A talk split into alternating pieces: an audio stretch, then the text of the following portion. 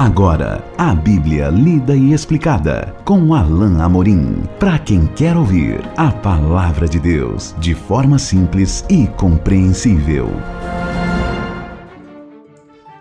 Olá, querido ouvinte, minha querida ouvinte. Esse é mais um programa A Bíblia lida e explicada. Eu sou o pastor Alain Amorim. Nós estamos continuando o nosso estudo no Evangelho de Mateus, no capítulo 10, e hoje veremos o trecho do versículo ou dos versículos 24 a 33. Vamos ler então a bendita palavra de Deus. O discípulo não está acima do seu mestre, nem o servo acima do seu senhor. Basta ao discípulo ser como o seu mestre e ao servo como o seu senhor. Se chamaram Beuzebu ao dono da casa, quanto mais aos seus domésticos? Portanto, não os temais, pois nada há encoberto que não venha a ser revelado, nem oculto que não venha a ser conhecido. O que vos digo às escuras, dizei-o em plena luz. E o que se vos diz ao ouvido, proclamai-o dos eirados. Não temais os que, os que matam o corpo e não podem matar a alma Temei antes aquele que pode fazer perecer no inferno tanto a alma como o corpo. Não se vendem dois pardais por um asse, e nenhum deles cairá em terra sem o consentimento de vosso Pai. E quanto a vós outros, até os cabelos todos da cabeça estão contados. Não temais, pois, bem mais valeis vós do que muitos pardais. Portanto, Todo aquele que me confessar diante dos homens, também eu o confessarei diante de meu Pai, que está nos céus. Mas aquele que me negar diante dos homens, também eu o negarei diante de meu Pai, que está nos céus. Jesus continua aqui a falar com seus discípulos, mencionando aspectos, falando acerca da missão que eles teriam, porque eles estavam sendo enviados mas Jesus também traz uma mensagem que nós podemos aplicar de uma maneira mais ampla ao discipulado, ou seja, a, a postura do discípulo, a missão do discípulo e a própria atitude do discípulo com relação ao discipulado. Jesus sabia e ele não queria que seus discípulos ficassem enganados acerca disso. E claro, nós podemos uh, dizer isso para nós também. Jesus não quer que tenhamos qualquer tipo de ilusão acerca das consequências, acerca do custo do discipulado. Por isso ele afirma: o discípulo não está acima do seu mestre, nem o servo acima do seu senhor. Ele estava falando isso com relação a ele mesmo e com relação à atitude que alguns teriam em relação aos discípulos por causa de Jesus. Ou seja, Jesus compara a atitude que tiveram com relação a ele, alguns que tiveram, a atitude que teriam acerca de seus servos. Por isso ele diz no versículo 25: Se chamaram Beuzebu ao dono da casa, quanto mais aos seus domésticos, ou seja, Jesus já tinha sido acusado de príncipe dos demônios. É isso que significa a expressão Beuzebu, literalmente líder ah, dos espíritos maiorais. Jesus já tinha sido acusado ah, de ser Beuzebu e ele estava dizendo: se eles me chamaram assim, vão chamar vocês também. Não é em grau maior, mas extensivo aos discípulos também, porque os discípulos eram discípulos de Jesus. Então, Jesus diz e alerta: não os temais. Mais uma vez, e Jesus vai repetir isso ainda uh, uma ou duas vezes: não temam, nem, não tenham medo. Jesus estava dizendo para os discípulos: isso vai acontecer. É interessante que Jesus não floreia, Jesus não esconde, ele diz exatamente o que, vai, o que pode acontecer, o que poderia acontecer, e reafirma ali os discípulos para que continuassem firmes, que não tivessem medo. Não há nada encoberto que não venha a ser revelado, Jesus diz, nem oculto que não venha a ser conhecido.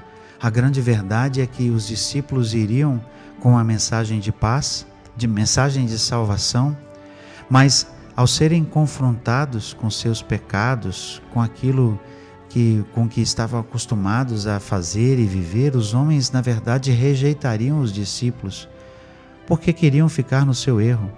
Quantas pessoas infelizmente amam o seu pecado? Quantas pessoas no nosso mundo de hoje estão agindo de forma errada, estão vivendo de forma dissoluta, pecaminosa, e ao invés de ouvir a mensagem de Jesus e de se arrependerem, ao, ao invés de ouvir a mensagem de amor de Jesus, essas pessoas amam mais o seu pecado e rejeitam as pessoas que os alertam.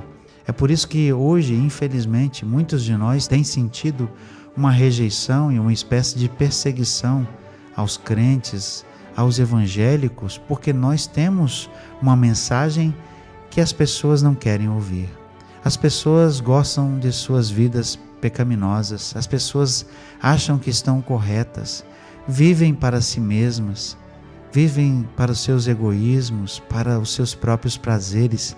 E quando ouvem uma mensagem que traz uma espécie de juízo ou de rejeição, é, dizendo que eles estão na verdade errados, essas pessoas então em troca rejeitam aqueles que levam a mensagem e trazem uma atitude de rejeição e de rebeldia.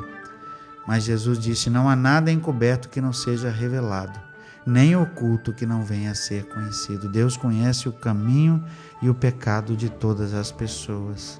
O que vos digo às escuras, dizei-o na plena luz. E o que se vos diz ao ouvido, proclamai-o nos eirados. Jesus diz: digam de forma clara.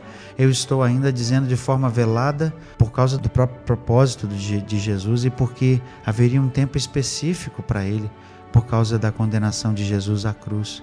Mas os discípulos deveriam levar de forma clara para os outros que o juízo havia chegado. A mensagem era de amor, mas também trazia juízo. Não temais os que matam o corpo e não podem matar a alma, ele continua dizendo no versículo 28. Temei antes aquele que pode fazer perecer no inferno tanto a alma como o corpo. Eles deveriam, na verdade, temer a Deus, porque a comissão deles era do próprio Deus. Era o próprio Senhor que estava mandando.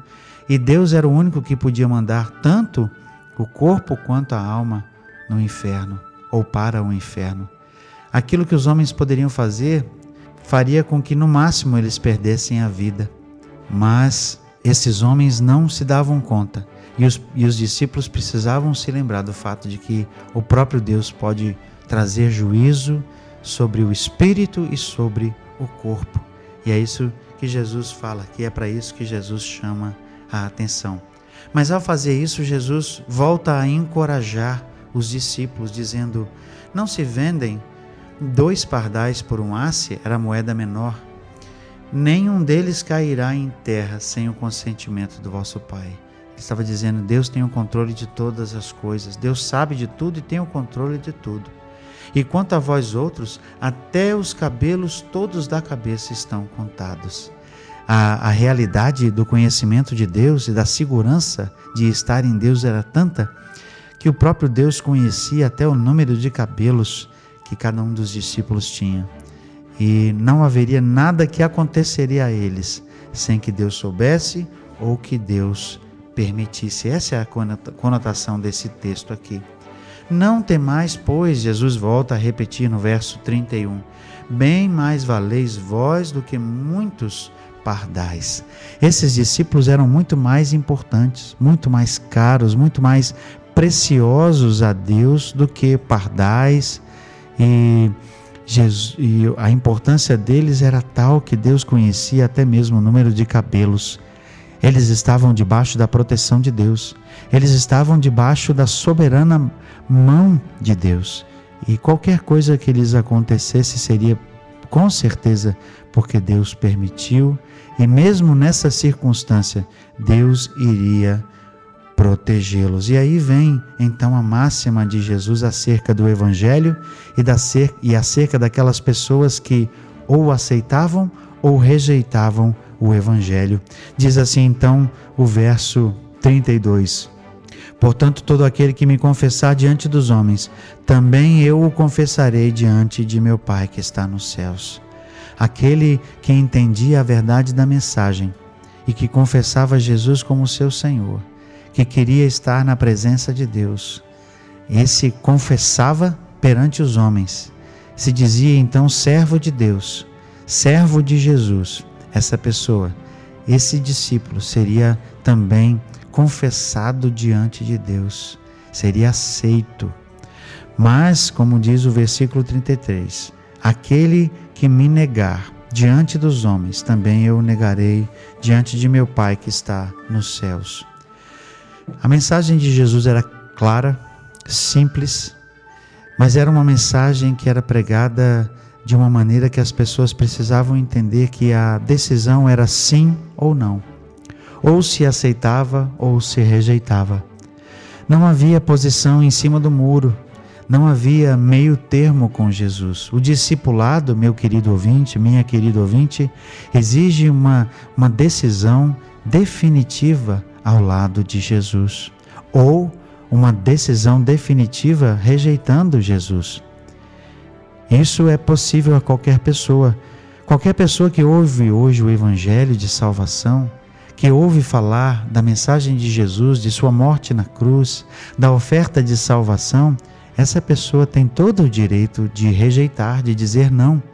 E também tem direito de dizer sim, claro.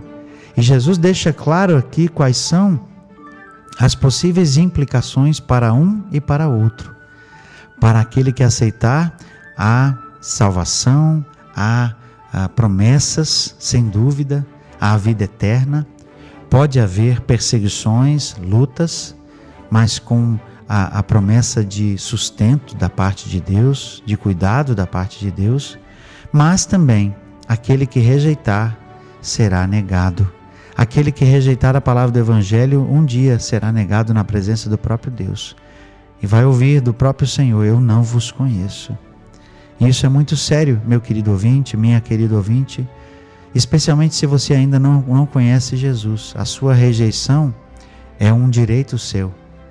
A sua escolha é a sua escolha, ou sim ou não. Mas saiba que toda escolha tem a sua consequência. Para aqueles que aceitam o Evangelho, a consequência será a vida eterna. Será uma vida de bênção, ainda que haja lutas nesta vida, as quais Jesus deixa muito claro aqui para os seus discípulos e para nós também. Mas saiba também que a rejeição a Jesus terá as suas consequências, e uma delas é a rejeição da própria pessoa de Deus. E Deus também irá rejeitar essa pessoa, dizendo: Eu não vos conheço. Eu quero concluir essa nossa mensagem de hoje, esse, esse nosso estudo aqui, convidando você a refletir, a pensar na sua própria posição em relação a Jesus. Querido ouvinte, você já, você já aceitou o Senhor Jesus? Você é um servo de Deus, você conhece o Senhor Jesus, você tem salvação. Que bom, que maravilha. Você certamente poderá até passar por momentos de provação, poderá passar por lutas, mas Deus sempre estará com você. Essa é a promessa que nós lemos aqui nesse mesmo trecho. Mas se você ainda não aceitou, ou se você conscientemente tem, tem rejeitado, disse não, eu quero convidar você a repensar, a refletir, enquanto há tempo porque um dia, quando não houver mais possibilidade, infelizmente, você vai ouvir de Jesus aquilo que está escrito aqui: aquele que me negar diante dos homens, também eu o negarei diante de meu Pai. Queira Deus, permita o Senhor que essa não seja a realidade da sua vida que está me ouvindo nesse momento. Eu quero encerrar pedindo, apelando a você que reflita na sua própria vida Ouça o convite de vida de Jesus e receba a salvação que ele oferece de graça. Nós vamos continuar no nosso próprio no nosso próximo encontro falando ainda do discipulado, de seus afazeres, das suas dificuldades e das promessas de Deus. E até lá, que o Senhor abençoe a sua vida. Acesse agora nossa plataforma e baixe os podcasts www.rede316.com.br. A Bíblia lida e explicada com Alain Amorim.